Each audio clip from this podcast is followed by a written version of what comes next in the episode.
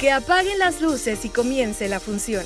Ya empieza Irreversine, el séptimo arte a través de tus oídos. Bienvenidos.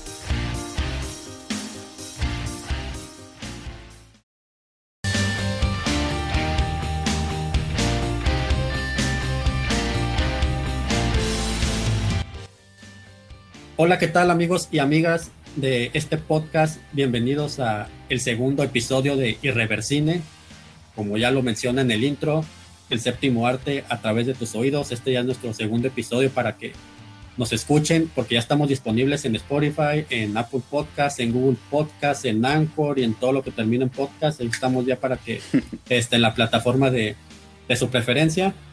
Este episodio está corto pero sustancioso, vaya porque es un tema muy interesante sobre las apuestas de, Netflix para ganar el, el, Oscar, porque pues Netflix se lo quiere llevar a huevo algún día el Oscar sí o sí, y ahora pues la pandemia está a su favor, ¿no? Porque las reglas del juego cambiaron un poco, pero antes de entrar en, en materia, primero voy a saludar aquí a mis, a mis amigos y cinéfilos que nos van a estar acompañando y que ya nos acompañaron desde el primer episodio.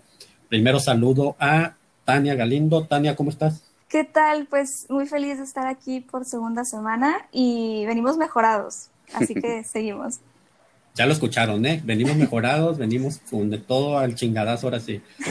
Y también nos acompaña, como no, el buen Walter Moreno. Walter, ¿cómo estás?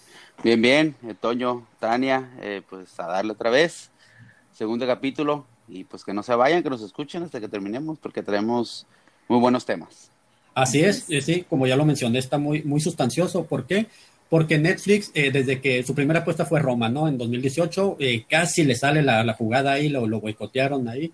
Después eh, apareció con The Irishman, con Historia de Matrimonio el año pasado, con Los Dos Papas. Ahí estuvo uno tan cerca como hace dos años, pero ahí estuvo. Esta vez le está apostando. Tiene más películas, ¿no? Ya sacó Spike Lee, la de Hermanos de Sangre, que no le fue, le fue más o menos con las críticas, pero hay tres que, que bajo nuestro criterio, no es como que Netflix haya salido a decir, ah, estas son nuestras tres principales apuestas pero bajo nuestro criterio, basándonos en quién las dirige, en el elenco, en la promoción que les ha dado el mismo eh, Netflix, te creemos que estas son las tres principales apuestas que en las que podría competir Netflix para los premios Oscar de 2021. Estas son, bueno, vamos primero, por así que valga la redundancia, con la primera de ellas, que ya salió el tráiler esta semana, eh, bueno, la semana pasada y que hablamos de esto un poquito, la de The Devil All the Time, en español El Diablo a todas horas y en España Las filipantes aventuras del diablo, pero bueno, eso, eso no. Dirigida por Antonio Campos, eh, un director, eh, se puede decir nuevo, que tiene mm, obras no tan conocidas, yo creo que la más conocida es una que se llama Christine, pero es más de, digamos que de ser de miniseries, ¿no? Esta va a ser como que su principal, ahora sí con la que se va a dar a conocer al mundo ya un, público más amplio y basada en el libro del mismo nombre del escritor Donald Wright Pollock. Bien, eh, Tania, ¿qué te, ¿qué te, pareció el tráiler? Pues ya, ya lo viste, este elenco, ¿qué, qué, qué hay que esperar de esta película? La verdad a mí se me hace muy interesante. A mí me gustan mucho estas películas como eh, de esta época de Estados Unidos que es después de la guerra, ¿no? Entonces, y de pueblitos y de cómo eh, reacciona la sociedad, la comunidad ante cosas que desconocen. Es un thriller psicológico que, que te puede llevar a, a, dudar de todas estas cosas que están pasando malignas, ¿no? Las fuerzas malignas que pasan en la familia. Robert Pattinson es un pastor, Tom Holland también actuó muy bien. Y Antonio Campos, yo la película que vi de él que escribió se llama Martha Marcy May Marlene, que ya salió hace como unos cinco años, yo creo. Y sale Elizabeth Olsen, cuando ella todavía hacía películas más indies, obviamente antes de Marvel. Entonces esta película se trata de, que ella estaba en un culto, o sea, un culto moderno, ¿no? Eh, de los 2000. Y entonces me suena mucho que hace relación a esta parte de culto, de sociedades y de comunidades un poquito más ocultas, raras tal vez. Y creo que esta película también le va a quedar muy bien eh, en esta parte de un thriller psicológico con personas y personajes dañados después de la guerra o de algún evento. Y a mí ese tipo de películas me gustan mucho. De hecho, eh, yo tuve que ver cinco veces el tráiler porque la verdad le estaba así como que agarrando y estoy de acuerdo contigo. Yo creo que los que la eh, vayan a ver, los que la vayamos a ver, va a ser estas películas que te van a hacer volar la cabeza, ¿no? O sea, va a estar contada de una manera no lineal. Ahí, este, uh -huh. el, de acuerdo al tráiler, el padre de Tom Holland, pues también tuvo ahí sus, eh, su eh, oscuro pasado, ya en, el, en, la línea de Tom Holland él ya falleció, hasta le regaló una, una pistola. Y otra que mencionas eso, la música está eh, compuesta por Danny Benzi, él mismo que que ha compuesto eh, para, por ejemplo, para la serie de The Walking Dead, para Ozark, para American Gods. Entonces, algo que me llamó mucho la atención fue la, la, la, música que es totalmente de suspenso, ¿no? O sea, como que la música te hace, así como que te hace saltar, ¿no? Walter, ¿qué te parece el elenco que ha llamado mucho la, la atención? Fíjate, mm, yo también tuve que ver el tráiler muchas veces por lo mismo, para agarrarle un, como una línea, ¿no? Como a la historia, para ver qué tan interesante se podía, pues se podía esperar, ¿no? De la película. Y la verdad, se me hizo muy chingona. Pero si te das cuenta, las los trailers de Netflix son de una forma como que te dice para qué va dirigido, ¿no? Eh, como que esta es su opuesta para los Oscars. Y me gusta mucho que Tom Holland también lo estén usando para este tipo de papeles. Para que se salga, para que no se eh, quede como que es Spider-Man. Y le pase lo mismo que al de Thor, a Chris, ¿cómo se llama? Chris Hemsworth. ajá, lo mismo y que ha tratado de hacer películas diferentes, pero pues nomás no, no ha salido, ¿no? No, no ha tenido un éxito. Yo creo que Tom Holland se me hace que también es muy buen actor y, y, va a ser muy buen papel. Y Robert Pattinson también, o sea, súper bien, que está haciendo películas muy buenas. Y yo creo que el elenco que sale, ¿cómo se llama el actor que sale de papá de Tom Holland en esta? El, eh, señor Sebastian Stan. También, ese es un actorazo también. Entonces yo creo que el elenco está perfecto, fíjate. A mí se me hace muy buena apuesta de Netflix, se me hizo muy fregón que, que, hicieran este tipo de, de, actores en una sola película. O sea, que a mí, me gusta mucho ver eso, cómo ponen diferentes actores. O sea, que nunca te imaginaste ver en la pantalla juntos, ¿no? Entonces esto se me hace muy bueno también, una apuesta muy buena para Netflix. Sí, de hecho, eh, cuando ves el tráiler y te, bueno, yo soy de esos curiosos que me meto a ver el tráiler ah, y veo los comentarios en YouTube, ¿no? Y muchos diciendo que salía Batman, que salía Spider-Man, que salía Alicia en el País de las ah, Maravillas, porque también sale Mia Wasikowska, que es la que, la que protagoniza Alicia en el País de las Maravillas. Y este Sebastian Stan, que aparte que lo vieron en la serie de Gossip Girl, también lo vieron eh, como Bucky Burns en, Avengers y lo vieron en, la película de Aitonia con Margot Robbie como su novio, ¿no? El novio este tóxico que tenía.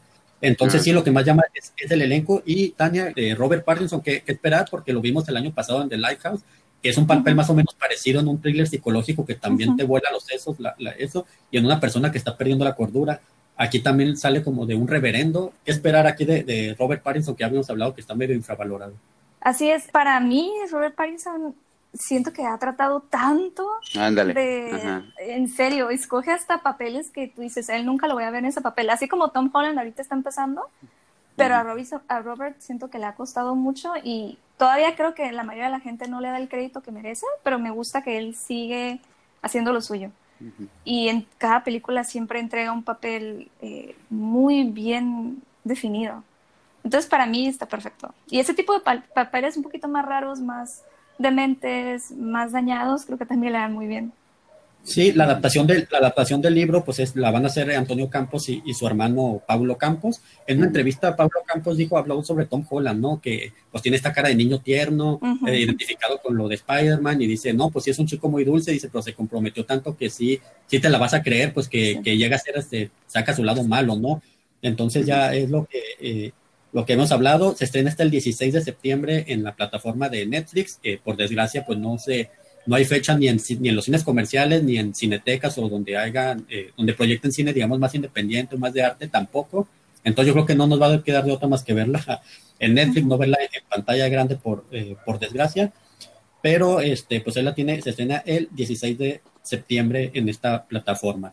Y pasamos a otra, eh, es una opinión personal, para mí es la principal apuesta de Netflix de este año que se llama Mank, de David Don Puto Amo Fincher, o Don David, no le conozco ni una película mala Fincher. Este eh, director es una película de drama y que está basada en el, la persona que hizo el guion de Ciudadano Kane de Herman Mankiewicz, que le decían Mank, sus amigos, y que es muy interesante porque el guion lo escribió el papá de David Fincher, Jack Fincher lo escribió antes de morir, el papá de David Fincher murió en 2003, o sea, él lo dejó escrito y David Fincher como una manera de homenaje, de darle continuidad al trabajo de su padre, pues agarra este guion y la va a proyectar en Netflix, que a diferencia de las otras dos que, ya hablamos y de la otra que vamos a hablar, esta sí es producida por Netflix, ¿no? En las otras dos es más un, distribuidor, esta sí es 100% eh, producida por Netflix. ¿Qué nos puedes decir al respecto, Walter, de esta de Mank? No, pues yo creo que de las que estamos hablando es una de las que más espero yo. por la historia, ¿no? Y más por el director, porque películas que ha hecho como la de Seven, El Club de la Pelea, The Social Network, eh, de hecho, son una de mis películas, o sea, están en mi top. Incluso la última que hizo, ¿cuál fue? En la de Gone Girl, en el 2014.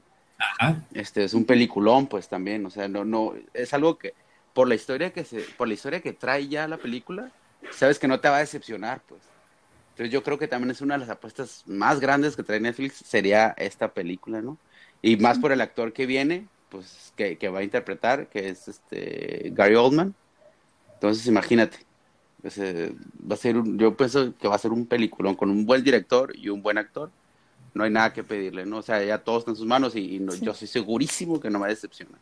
Sí, aparte, eh, Fincher va a estar con personas que han trabajado con él, ¿no? Hay que, hay que recordar que Fincher estuvo trabajando con Netflix en esta serie de Mindhunter, donde era el productor y dirigió algunos que es una super serie también. Es, es una joya, sí, sí joya, joya. Entonces de, dejó tirar, o sea, tiene dos temporadas, la tercera a lo mejor ni se hace porque se dedicó 100% en cuerpo y alma a este proyecto de Mank, ¿no? Entonces este, va a trabajar con él, el director de fotografía va a ser Eric Messerschmidt, el eh, que ya trabajó con él precisamente en Mindhunter y que estuvo nominado a, al Oscar a Mejor Fotografía por Sicario. Y la música la van a hacer este eh, dúo de Trent Reznor y Atticus Ross, los mismos que habían eh, trabajado con él en Perdida, en La chica del dragón tatuado y que ganaron el Oscar por, por mejor música en The Social Network. Entonces ya va a trabajar con él. Tania, bueno, yo sé que también eres muy fan de, David Fincher. ¿Tú qué, qué esperas de, de, de, esta película? Eh, también creo que es la apuesta más grande de Netflix. Ya con el solo hecho de tener a David Fincher, ya le da un gran peso, ¿no? Se me hace interesante que haya, que haya tenido de casting a Amanda Seyfried, porque no me lo imagino en papeles tan serios, un poquito más fuertes. Así que me interesa ver cómo desarrolla el personaje. Y pues Lily Collins también está un poquito más posicionada. Y claro, Gary Oldman, ya también con eso ya vendes la película.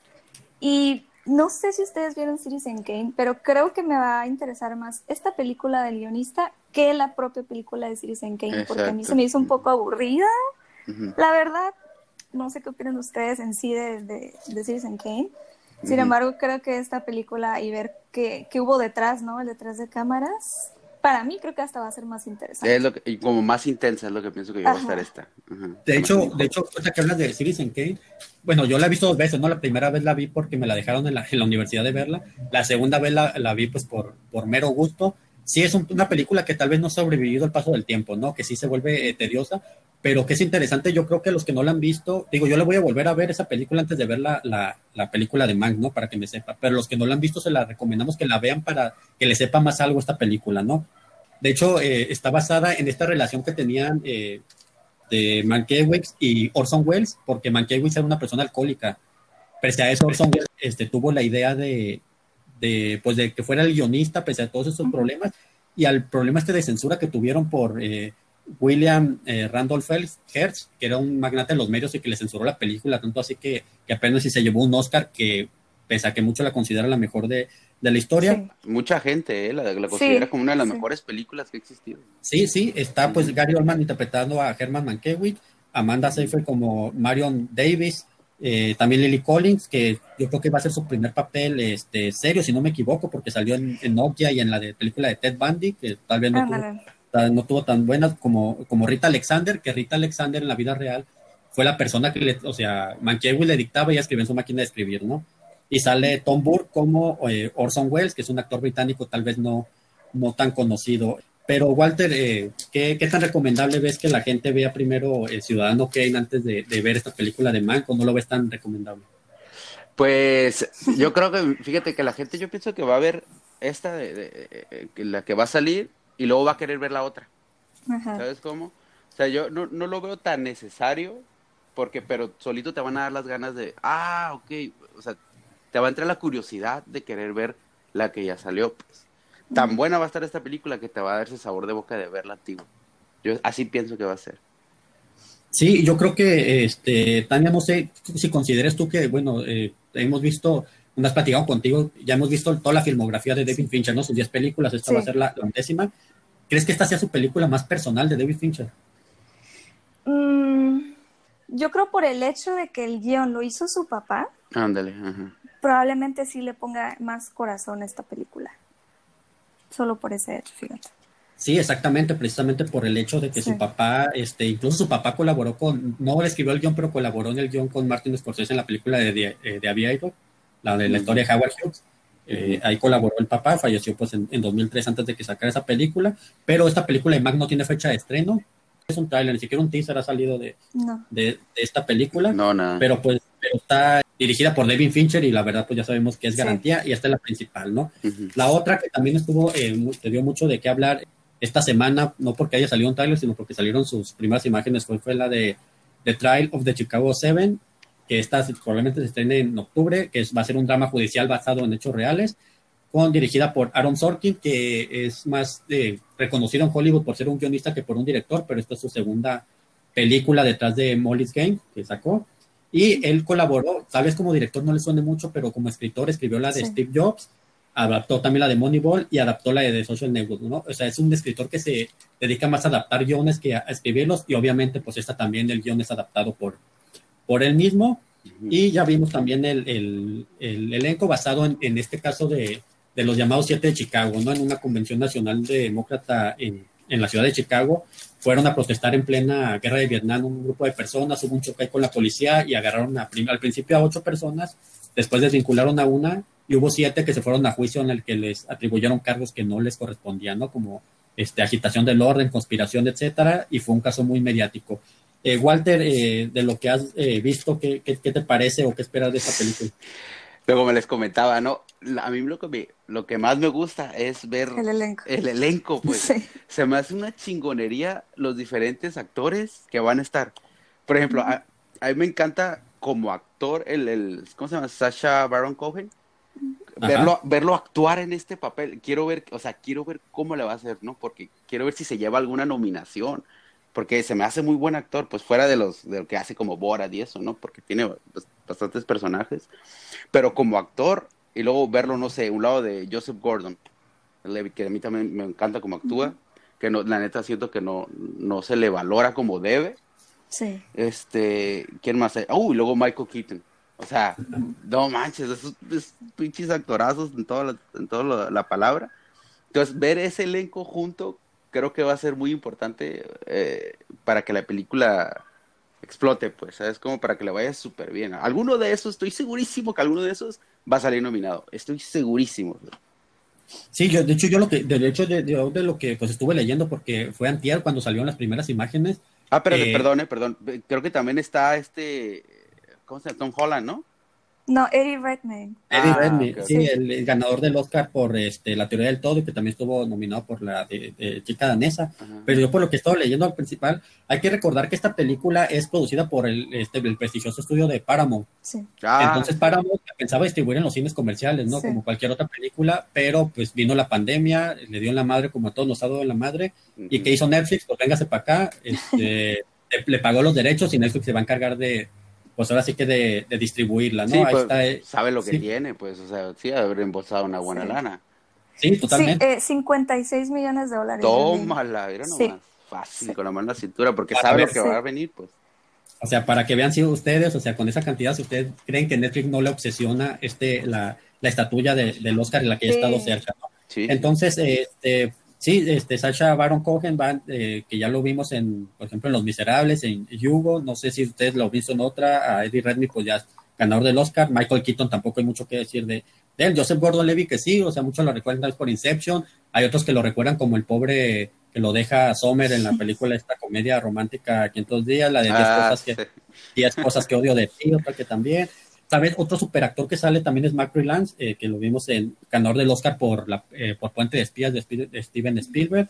Y bien, este, Tania, tú que también este, viste ahí, estuviste al tanto, ¿qué, qué esperas de esta película? ¿Qué, qué, qué te llama la atención?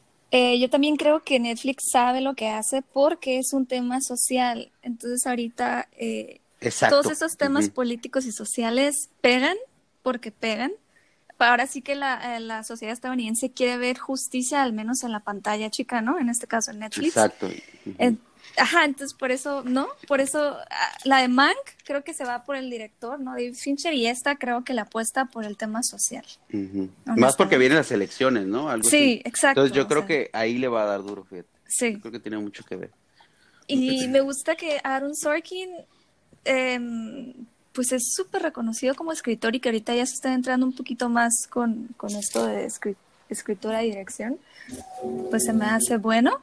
Y ni modo para Paramount, eh, al menos su película puede ser distribuida, ¿no? O sea, pueden obtener un poco de ingresos y, y estoy segura que están felices con sus 56 millones de dólares, pero igual Netflix también está más feliz porque tiene varias propuestas buenas para los Oscars. O sea, yo creo que a lo mejor el 2021 es el año donde ya por fin se lleva algo por ahí. Y es que, y con el tema este de la pandemia, muchas reglas cambiaron, ¿no? Una vez te decía, a Netflix la verdad le, le, vale madre exhibirla en salas, ¿no? Las, las exhibía porque es un requisito que te pone la academia para que sean contendientes, ¿no? Nada más por eso sí el paro. Pero si no, a Netflix le da igual, o sea, ellos saben que, que consumir, con su propia plataforma de streaming con eso la arman. Entonces, con esto de la pandemia han cambiado las reglas y ya no es tan necesario exhibirlas en salas. Entonces, yo creo que también por eso Paramount este, le hizo el paro, bueno, no le hizo el paro, ¿no? Pues porque fueron 57 millones, ¿no? Pero que, yo que fue al revés, Netflix le hizo el paro a Paramount y todavía le pagó, ¿no? De, de, distribuirla. Entonces, con esto, y aparte, Netflix se dio cuenta, aparte del elenco, como ya lo mencionan ustedes, lo de la esto del, de la social, ¿no? Que ya vienen elecciones, Estados Unidos estaba ante un, un choque contracultural, es el tema de los hippies, de lo de la guerra de Vietnam, cómo había las protestas, y ahora que se vienen elecciones, otro que también eh, este, eh, va a colaborar en la película es el director de fotografía, este, Fedo Papa Michael, es un en griego, que trabajó en Ford versus Ferrari y en Nebraska también, te habrá que ver el tráiler para ver la, la, fotografía, y la música está por, eh, compuesta por Daniel Daniel Pemberton, el mismo que ya hizo la de Aves de Presa, el musical que salió el año pasado de Yesterday, hace dos años estuvo en la de Todo el Dinero del Mundo. Entonces, eh, esta película, no sé si Walter, eh, consideras tú que es esta o tal vez eh, Mac o a qué, qué tantas posibilidades tiene esta de realmente llevarse la, la estatuilla. Oh, no sé, es lo chingón, pues es lo, es lo que no se sabe. Yo, como película, yo siento que Mank como película, pero bueno, bueno, sí, como película. Pero también la de Chicago Seven, algunos de esos actores, es que hay muy, muy buenos actores.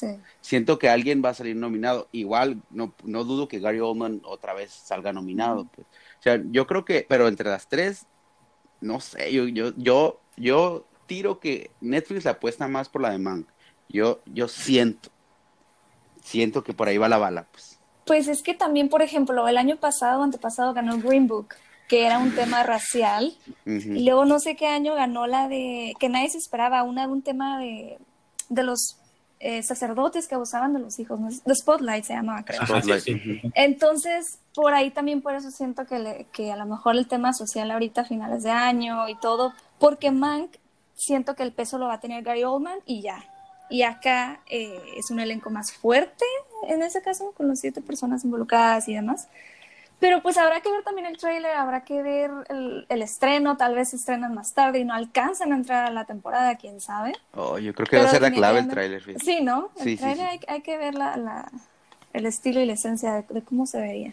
Sí, pero parece que, que, ya muchos en la academia están entendiendo que las, que las cosas van cambiando y que tal vez ya esto del streaming sea el, el futuro, ¿no? O sea, porque por ejemplo cuando Roma era la gran favorita a ganar, este, hubo una campaña por Steven Spielberg que decía en, una, en la cena antes de, la votación, dijo, recuerden que el cine se tiene que ver en el cine, ¿no? Y después anda Steven Spielberg un contrato con Apple para también, para también hacer su película, ¿no? Entonces yo creo que ya, ya para que Páramos le haya dicho a Netflix, Simón, pues, o sea, distribúyemela tú, quiere decir que ya están entendiendo que, que, las plataformas de streaming no son el enemigo, ¿no? Que se pueden, pueden ir de la mano las, salas de cine tradicionales. Pero bien, este, recapitulando, pues The Devil All the Time se estrena el 16 de septiembre, Mac no hay fecha, y la otra de, de, Trial of the Chicago Seven, pues tentativamente, tentativamente el 16 de octubre, pero pues no, no, es, no es un hecho. Eh, amigos de, de Irreversina, aquí están estas tres propuestas de Netflix para que estén atentos, eh, bueno, una ya está, las otras para que estén atentos a las fechas.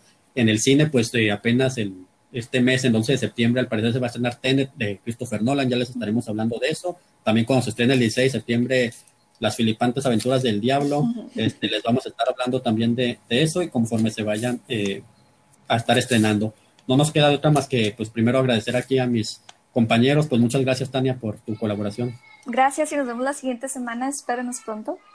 Así es, pues muchas gracias, Walter, aquí por las aportaciones. No, gracias a ustedes y pues este, recuerden que vamos a estar aquí todos los viernes Así es, los viernes, los viernes para que después en Spotify, en Apple Podcast, en Google Podcast, en Anchor, en Overcast, en otras que se me fueron, son un chingo la verdad, pero ahí este eh, hay este próximamente estrenaremos también redes sociales para que nos den ahí manita arriba. Y pues no nos queda otra vez que agradecerle, pues les habla, eh, saluda Antonio de la Torre y nos vemos aquí la próxima semana en el tercer episodio de Irreversible.